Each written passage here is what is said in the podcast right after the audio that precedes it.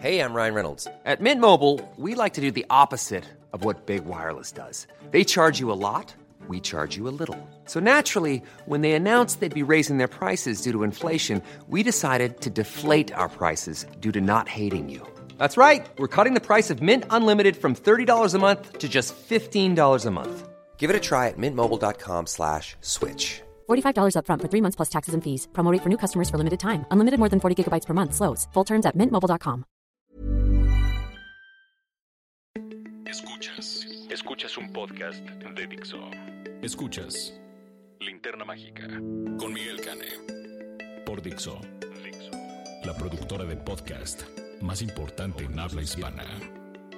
Hola, ¿qué tal? Bienvenidos a esta emisión de La Linterna Mágica. Yo soy su monstruo estrella favorito, Miguel Cane, en este podcast dedicado a la cinefilia, donde exploramos y escarbamos cosas que muchas veces nada tienen que ver con la cartelera cinematográfica y otras sí. Pero bueno, como siempre contamos con el comentario de Raúl Fuentes, el crítico de cine más chinguetas de todo Jalisco, que nos va a hablar de la nueva cinta de Terminator en la que aparece Linda Hamilton regresando al papel de Sarah Connor. Raúl ya vio la película y ahora nos contará cuál es su opinión al respecto. Adelante, Raúl. Oye, Fuentes. Two days ago, I had this nice, simple life. And now it's a nightmare. Hola, ¿qué tal? Este es Oye Fuentes, el espacio que Miguel Cane me brinda en la linterna mágica. Yo soy Raúl Fuentes y a mí me encuentras en Twitter como arroba Oye Fuentes. Oigan, hoy toca hablar de Terminator Destino Oculto, la más nueva película dentro de esta franquicia que fue pues creada, fue escrita y dirigida por James Cameron en 1984. Una película emblemática, una película que muchos recordamos con cariño, una cinta protagonizada por Arnold Schwarzenegger, Linda Hamilton y Michael Bean. Una película que tuvo una pues muy buena secuela, extraordinaria secuela, tal vez igual de inolvidable que la primera, Terminator 2, el día del juicio final, que apareció en 1991 y que además de tener nuevamente a Arnold Schwarzenegger y a Linda Hamilton, pues tenía el T-1000, ¿no? Este gran villano interpretado por Robert Patrick y tenía a John Connor interpretado por Edward Furlong. Una película que a mí me tocó ver de niño en el cine que sí me voló la cabeza y que me hacía pensar que el Terminator era un gran personaje, que James Cameron era un gran director, había hecho antes Aliens y también me había parecido una película extraordinaria. Y lo cierto es que después de Terminator 2, pues James Cameron se dedicó a hacer otras cosas como Mentiras Verdaderas, como Titanic, como Avatar. Y pues la franquicia de Terminator se fue por otro camino, ¿no? En, en 2003 apareció Terminator 3, en 2009 apareció Terminator Salvation, en 2015 apareció la terrible Terminator Genesis y en el 2008 apareció una serie de televisión que duró dos temporadas llamada Las Crónicas de Sarah Connor. En esta serie, Lina Headey, alias Cersei Lannister, pues interpretó el papel principal. Ninguno de estos productos después de Terminator 2, la verdad es que yo creo que sean películas o, la serie, pues que valgan la pena. Son meramente agarrar eh, los elementos que funcionaron en las dos primeras películas, darles una pequeña revolcada, meterles efectos especiales de vanguardia y ya.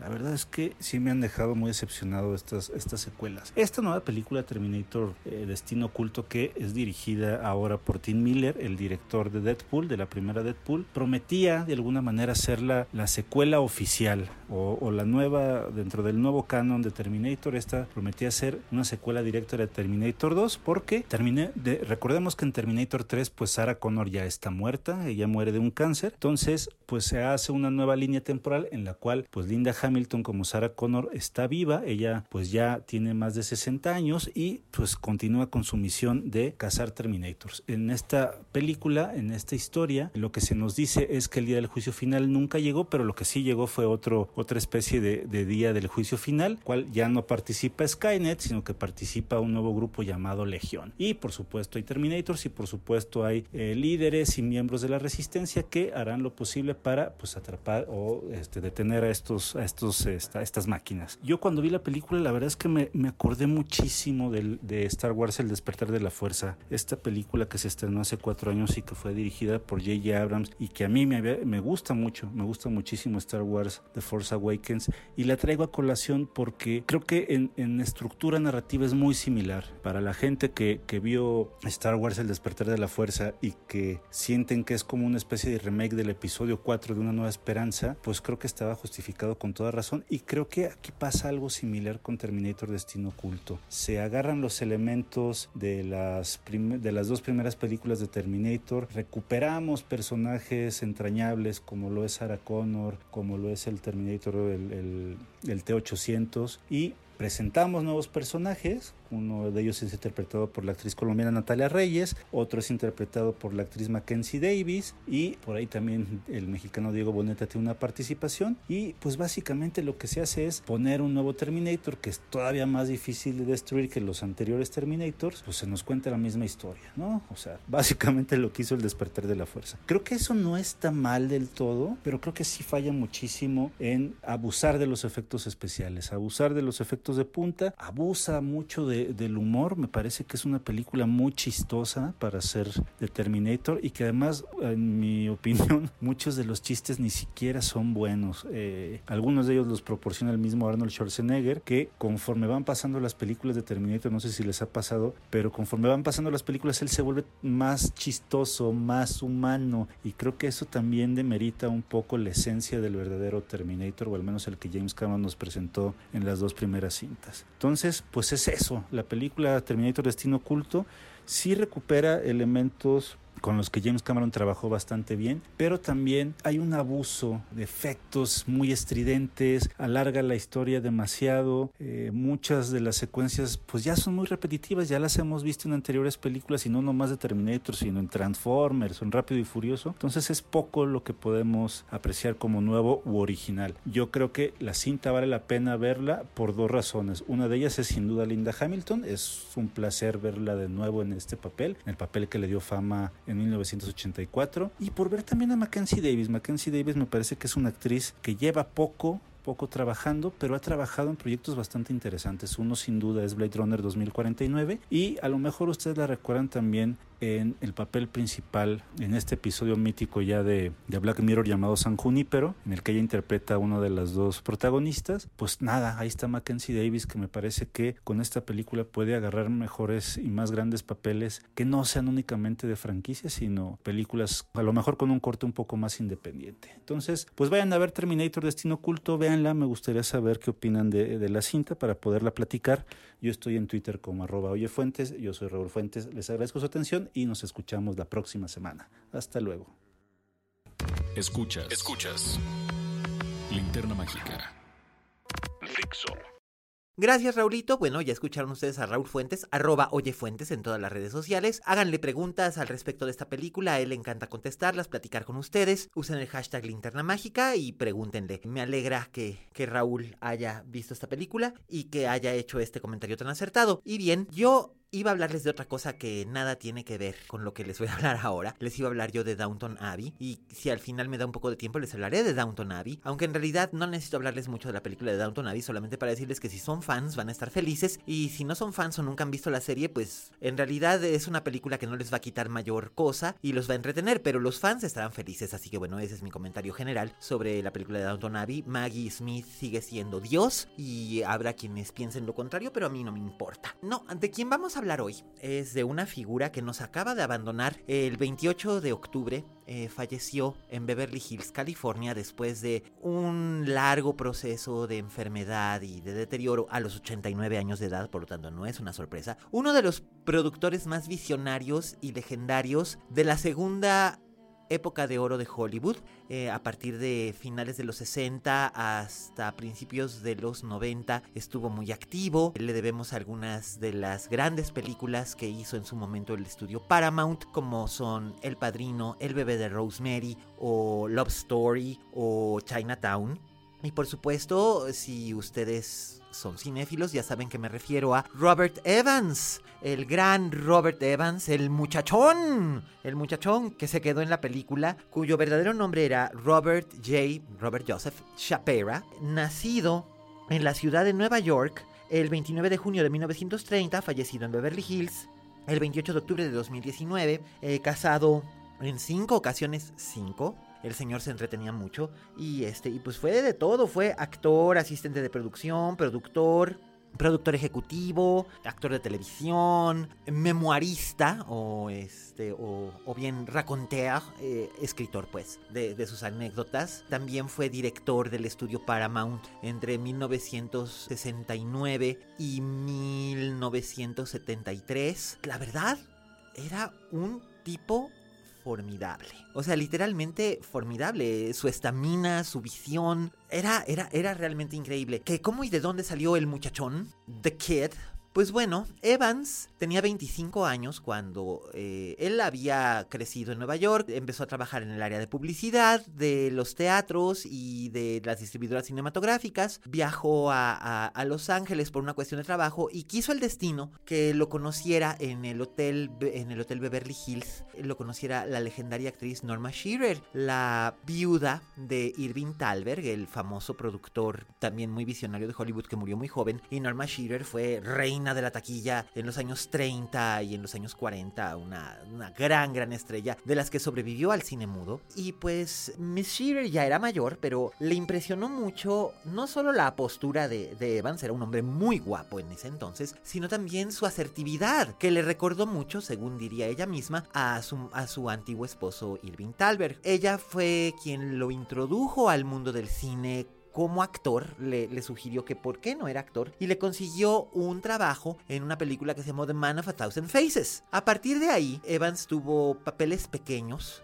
en distintas películas, casi siempre de galán joven, pero no destacó mucho como, como actor. En realidad tampoco le interesaba destacar como actor, a él lo que le interesaba era lo que ocurría detrás de las cámaras. Entonces empezó a asistir en producciones y después empezó a asistir a directores y empezó a, a tener trabajos más enfocados hacia el área ejecutiva y todo esto dentro de la Paramount Pictures, que en ese entonces pertenecía al consorcio Gulf and Western, que la habían adquirido a principios de los años 60 para diversificar su negocio. Gulf and Western se dedicaban principalmente al negocio del combustible, de las gasolineras. Y bien, pues era precisamente la visión de, de, de, Robert Evans la que empezó a transformar al estudio cuando se dio cuenta de que el Studio System que había existido en los años 20, 30, 40 y todavía a principios de los 60, cuando un actor o una actriz firmaba un contrato y entonces tenía que hacer las películas que le ofrecía el estudio, se estaba agotando, que ahora los actores y los directores preferían trabajar como freelancers y que los productos, los productos calientes se podían pescar aún antes de que, de que salieran a las librerías eh, cuando se trataba de adaptaciones o a los escenarios de Broadway. Tenía muchos contactos de su época de la publicidad y entonces le llegaban a él pues los libros todavía en galera, que es cuando están todavía por leerse o por, o por publicarse más bien. También él iba a ensayos de obras en Broadway y veía si eran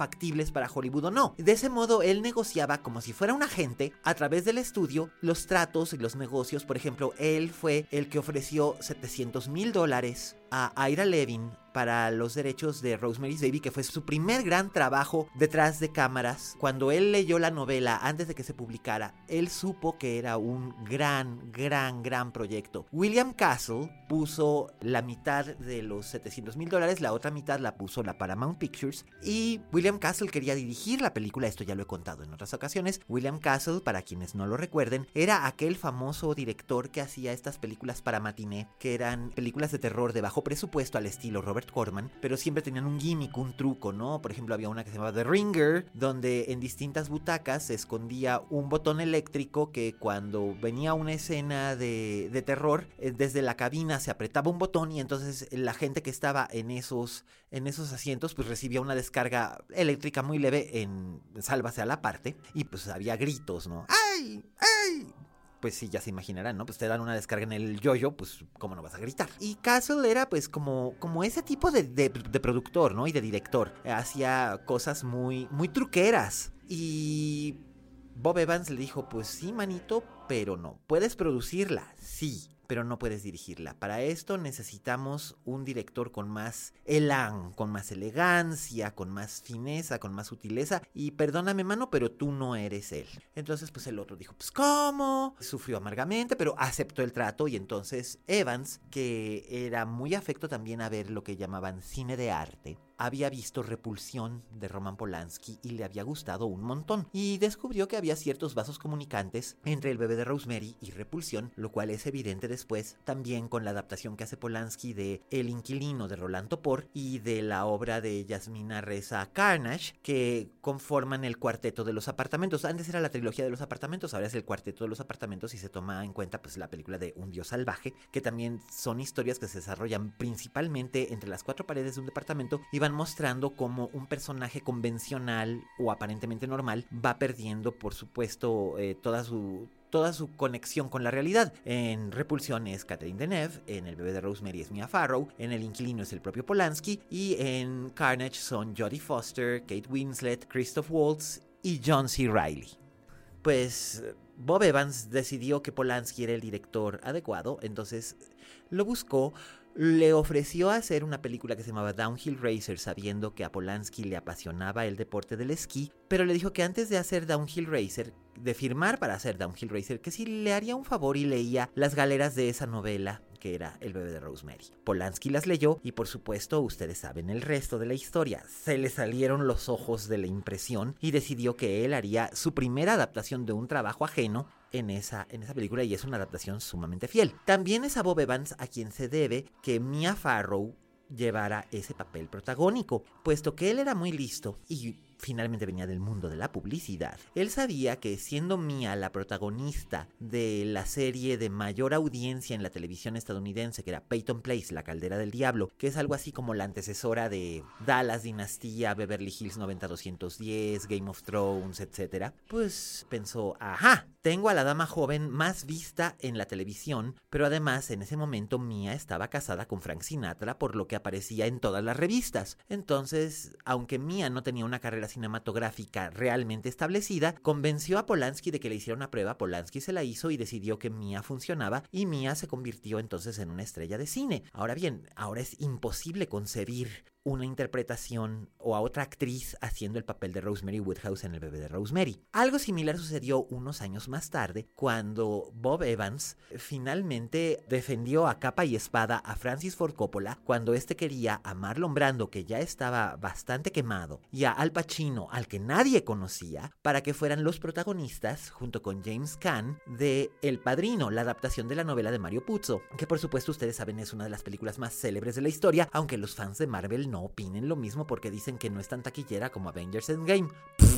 A mí francamente me da lo mismo. El Padrino es una película superior, sea como sea, y El bebé de Rosemary ni se diga. También, en su momento, Bob Evans estuvo casado con Ali McGraw. Él conoce a Ali McGraw en Nueva York cuando Ali McGraw era secretaria de Diana Brilland, la legendaria editora de la revista Vogue en los años 60. Diana Brilland es uno de mis grandes íconos de la vida, ustedes lo saben, autora de esa frase que me gusta tanto y que a veces siento que me define, que dice, excéntrico es la palabra que usa la gente aburrida para referirse a la gente a la que le gustaría parecerse. Y pues sí, esa es para mí la mejor definición que, que, hay de una persona excéntrica. Pues Evans conoció a Ali McGraw ahí y se convirtió en su tercera esposa. Ali McGraw había modelado algunas cosas para Vogue precisamente bajo el auspicio de, de, Diana Brilland, pero nunca había actuado y entonces, estando ellos recién casados, primero le consiguió un papel pequeño en una película que se llamó Adiós Columbus, que fue la primera adaptación al cine de una obra de Philip Roth, que era una comedia muy pasada de tueste con Jack Klugman, el famoso Quincy de la televisión. Si ustedes crecieron en los 70 u 80 saben de quién hablo, y si no, googleenlo, Google is your friend, use it. Paul Benjamin y Ali McGraw en, en un papel pequeñito de una joven llamada Brenda, que es una princesa judía que es el objeto de deseo de un estudiante en Columbus, Ohio, que es interpretado por Paul Benjamin que es básicamente un alter ego de Philip Roth. La película no tuvo mucho éxito de taquilla, pero sirvió para colocar a Ali McGraw en el ojo del público y pues Evans seguía teniendo planes para, para lanzar a su esposa a lo grande, ¿no? Entonces cayó en sus manos un guion llamado Love Story de un escritor llamado Eric Seagal que había sido compañero de cuarto en Harvard de Bob Gore, el ex vicepresidente estadounidense que fue compañero de fórmula de, de Bill Clinton, Al Gore, no Bob Gore, Al Gore. Entonces, bueno, pues Eric Segal manda a la Paramount su guion de la Love Story, que yo he hecho mucho este, este chiste de que pues ya no es un spoiler decir 45 años más tarde, no, que digo 45 años más tarde, 50 años más tarde ya prácticamente, que Ali Magro se muere muy bonito en la, en la Love Story, pero bueno, eso lo sabemos desde la primera escena. Y ahí él toma a Ryan O'Neill, que había sido el galán de Mia Farrow en en Peyton Place, la caldera del diablo, y a su esposa, a Ali, y los junta y se convirtió en el taquillazo del, año y uno de los grandes taquillazos de la década, la Love Story. Por años eh, había un cine en Japón, en Tokio, que durante cinco años la proyectó tres veces al día, los 365 días del año. O sea, así de popular fue la Love Story. Y ese fue su primer trabajo como productor, jugándosela porque ya para entonces él era el director del estudio Paramount. Él había ascendido de ser el director de producción cuando era el bebé de Rosemary en 1967 a convertirse en el director del estudio en 1969, que es cuando se filma la Love Story, se estrena en el 70. Y es entonces cuando empiezan a surgir una serie de producciones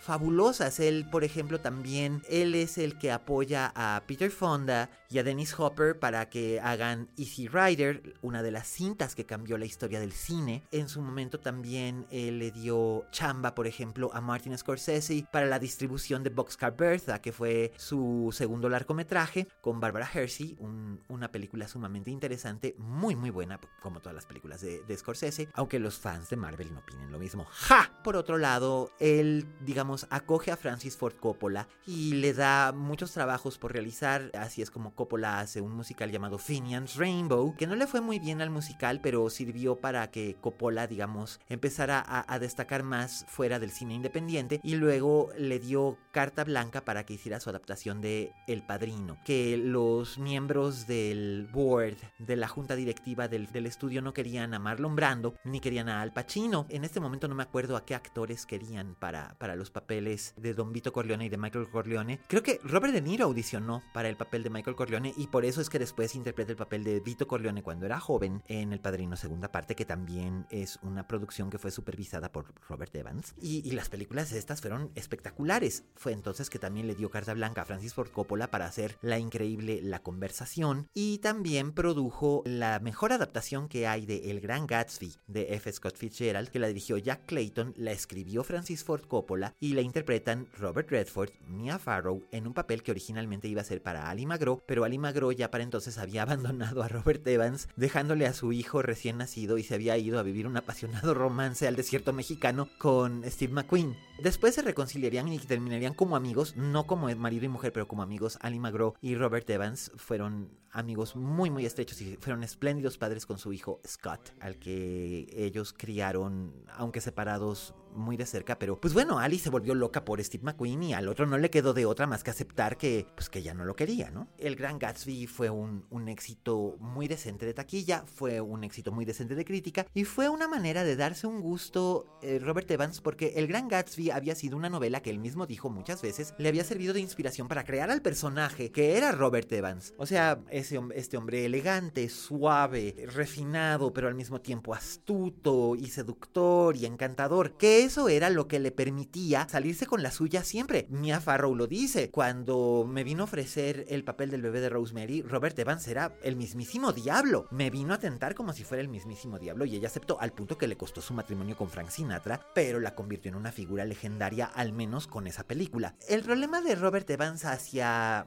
el futuro fue que no pensaba demasiado en el futuro. Él mismo lo decía, no me gusta pensar en el futuro porque llega demasiado rápido. Y finalmente el mundo del, del, cine, de la producción cinematográfica y de los estudios es muy cambiante. Eventualmente, después de haber salvado a la Paramount en dos ocasiones de la ruina, Bob Evans decidió ser un productor independiente, hizo algunas otras películas, entre ellas eh, Sliver, que trató de que la dirigiera eh, Polanski. Habían hecho una gran mancuerna con El bebé de Rosemary y con Chinatown, que también fue una producción de él que también tenía pensada para que la hiciera Limagro y en esa ocasión el papel lo hace Faye Dunaway, que la verdad es que lo hizo, este, lo hizo bastante bien, aunque Faye Dunaway acabó peleadísima con Roman Polanski, pero bueno, si lo tomamos en cuenta también acabó peleadísima con Jack Nicholson, pero Faye Dunaway acaba peleadísima con todo el mundo, hasta con su servidor, acuérdense que ya les he contado la anécdota de cómo acabé con la bolsa de, de Faye Dunaway en la mollera, y todo el mundo dice que debía haberla demandado en su momento y ahora sería millonario, pero ¿cómo? ¿Y para, ¿y para qué haría yo eso si puedo tener la maravillosa anécdota de que Faye Dunaway me agarró con su bolsita? Bob Evans tuvo entonces problemas también con las adicciones, con el alcoholismo, con la cocaína, como mucha gente vinculada con el negocio en la década de los 70. Y esto también le fue provocando un, una especie de retirada del, del medio. Hacia finales de los 80, Bob Evans ya era como una especie de, de nombre olvidado y de repente tuvo su comeback. Y su comeback lo tuvo siendo uno, autor de un bestseller llamado The Kid Stays in the Picture, que después produjo su adaptación como una especie de docudrama excelentemente bien realizado.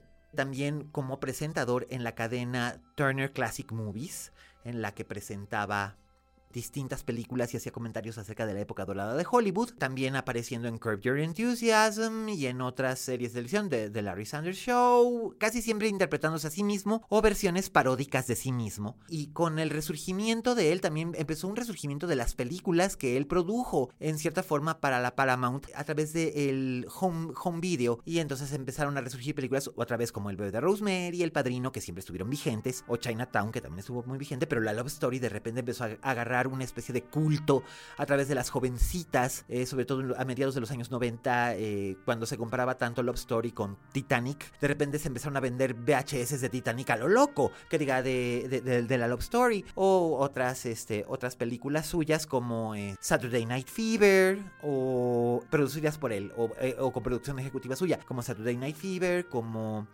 Marathon Man que es espléndida. Y él también empezó a hacer muchos comentarios, a dar muchas entrevistas. En 1998 tuvo una embolia justo cuando estaba en un banquete para honrar los 50 años de carrera de Wes Craven, que también ya falleció. Y lo llevaron al hospital Cedar Sinai, pero estuvo en coma. Cuando salió del coma tenía una parálisis parcial. No podía moverse sin la ayuda de una silla de ruedas y después de un bastón. Y sin embargo seguía apareciendo en entrevistas y haciendo comentarios y documentales sobre sus películas o las películas que había el estudio en su tiempo y lo hacía de perfil. Incluso sus cápsulas de TCM seguía apareciendo él de perfil porque tenía una parte de la cara paralizada, pero la otra no. Entonces dijo, ah, este es el ángulo en el que ahora me van a poder ver. Fantástico. Robert Evans, una gran figura, un legendario productor, un personaje donde lo subiera, un tipo inclasificable, un caballero, porque eso sí, era un caballero, todas las actrices que trabajaron con él lo dicen, un personaje singular al que le debemos tanto los cinéfilos alrededor del mundo. Muchísimas gracias Robert Evans, ahora eres un astronauta y ustedes harían bien en disfrutar algunas de las películas que he mencionado que son parte de su legado que es importantísimo. Muchísimas gracias a nombre mío y de Raúl Fuentes, arroba Fuentes, yo soy arroba alias Cane. Nos pueden buscar en todas las redes sociales a todos los amigos que nos escuchan en distintos puntos como Madrid, Barcelona, Asturias, Cancún, Ciudad de México, Guadalajara, eh, Londres, hay gente que nos escucha en Londres, todas partes que nos escuchan, muchísimas gracias. Ustedes saben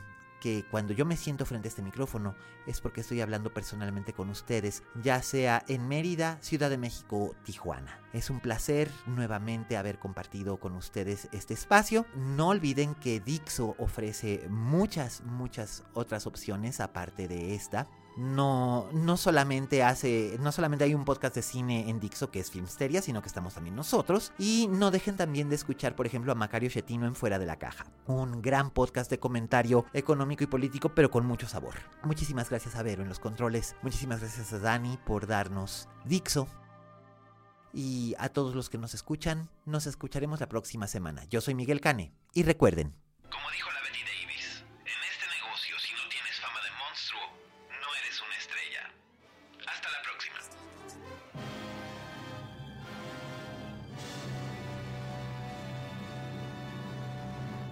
Dixo presentó Linterna Mágica con Miguel Cane. Coordinación. Verónica Hernández. Producción general. Dani.